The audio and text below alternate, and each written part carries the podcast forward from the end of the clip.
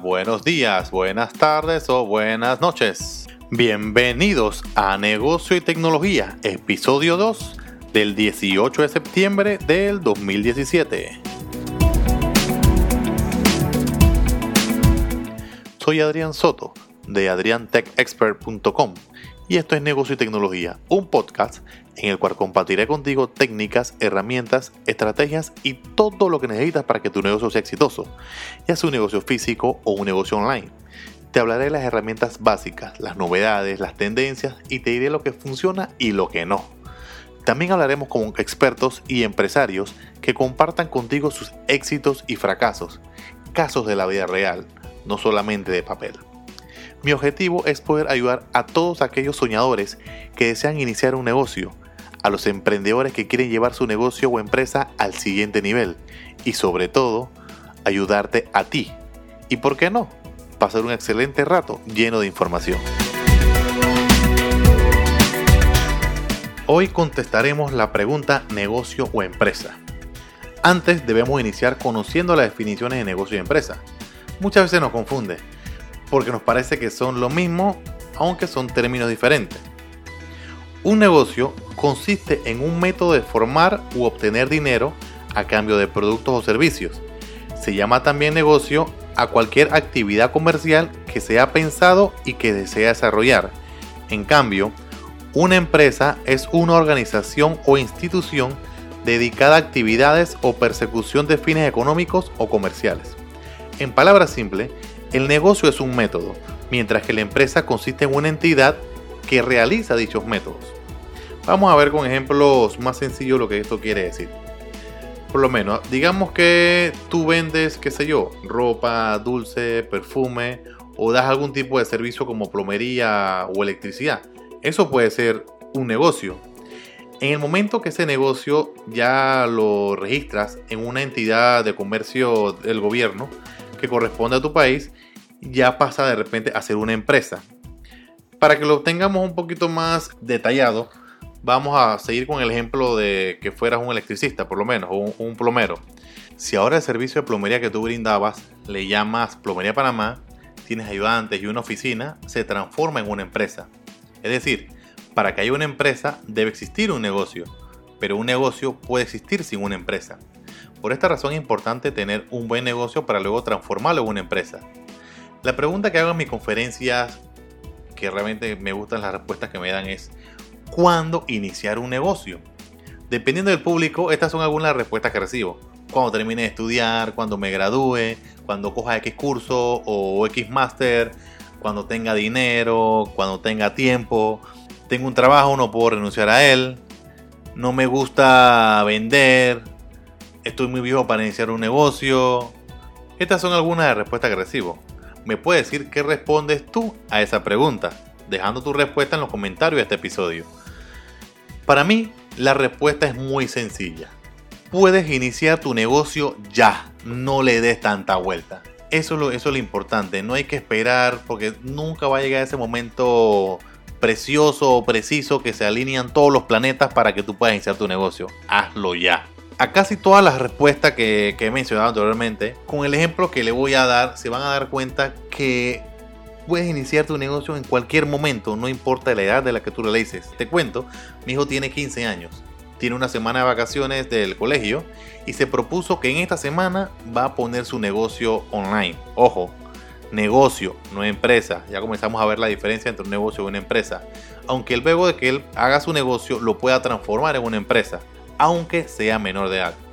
Yo hice varios negocios desde chico, desde vender duros en la casa, plumas a mis compañeros en la escuela, pero mi primer negocio, que luego se transformó en compañía, lo inicié recién me gradué de la secundaria y aún era menor de edad.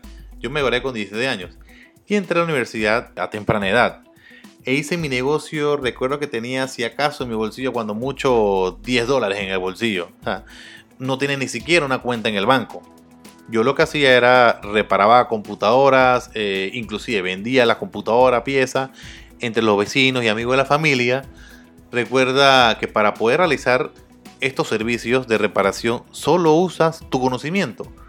y tu tiempo. No, no, gastas realmente nada de dinero. Lo que puedes gastar en dinero, si acaso, es eh, en el transporte. Y eso si la persona que vas a atender te queda lejos. Y cuando yo por lo menos tenía que vender alguna mercancía, alguna computadora, alguna pieza, lo que hacía era pedía por adelantado el 50 o 75% para poder cubrir el costo de lo que me habían pedido, ¿verdad? Y de esa forma no tenía que poner obviamente ningún centavo. Pero si de repente lo que me habían pedido era más caro, lo que me tocaba obviamente era negociar con mis proveedores, decirle que me dieran eh, por lo menos una semana de crédito o semana o un mes. Y recuerda que no tenía, no tenía, no tenía forma de crédito. Así que eh, había que negociar bien fuerte con ellos para que me dieran algo de crédito para poder yo poder cobrar y luego pagarles. Hasta que pude ahorrar para abrir mi cuenta de ahorro ah, y después pude abrir lo que era la chequera. Y todo esto todavía a nivel personal. Y luego ya lo puse a nivel de la, de la empresa. Así que realmente tu idea de negocio, lo te puedo decir, empieza una vez. Yo no, yo no, no esperé a graduarme de la universidad para hacerla. Igual, me gradué de la universidad, tengo, tengo mi título de universidad, pero no tuve que esperar para poder tener mi, mi primera empresa. Así que te animo, igual no importa en qué punto estés, realiza tu, tu, primer negocio, realmente, que es lo primero que debes hacer, ¿no? Y si te funciona, luego puedes transformarlo en una empresa.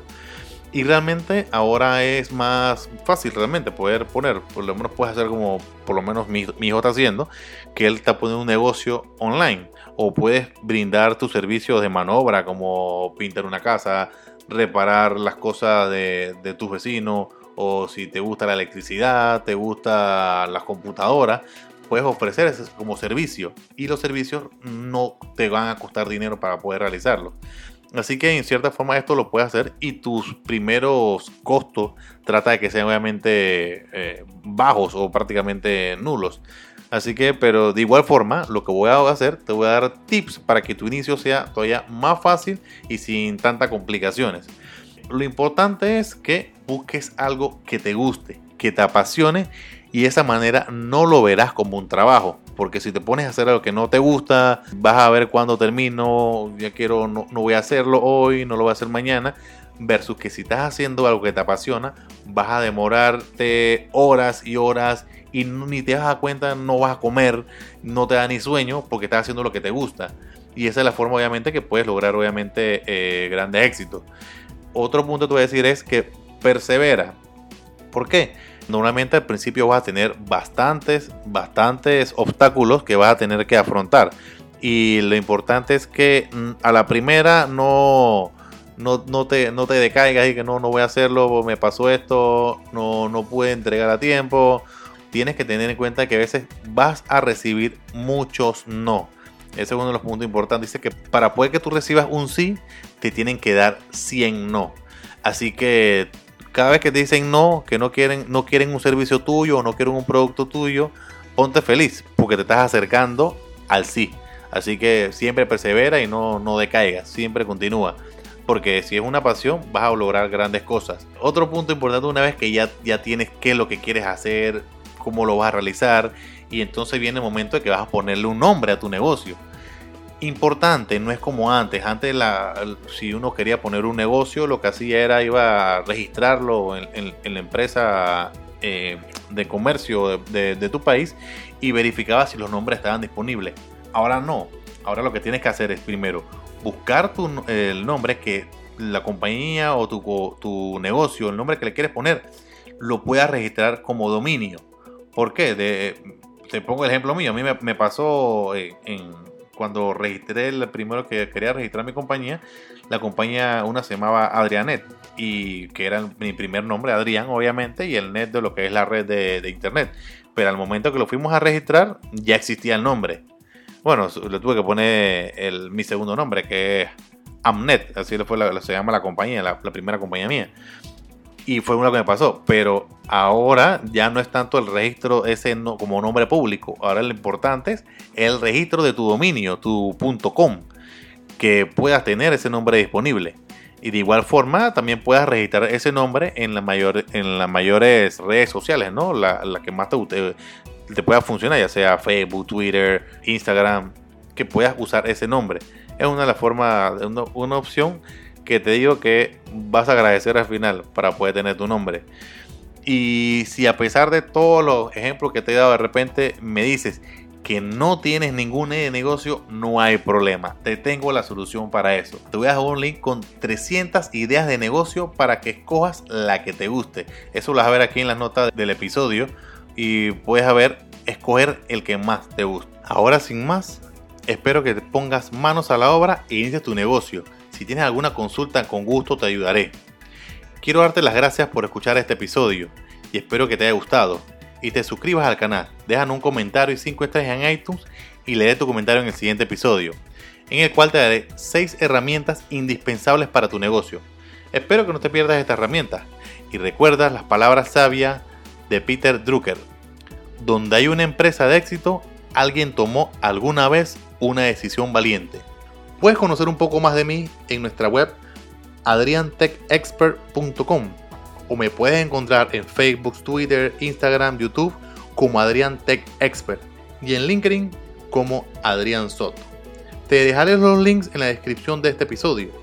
Nos vemos la próxima semana y ha sido un placer.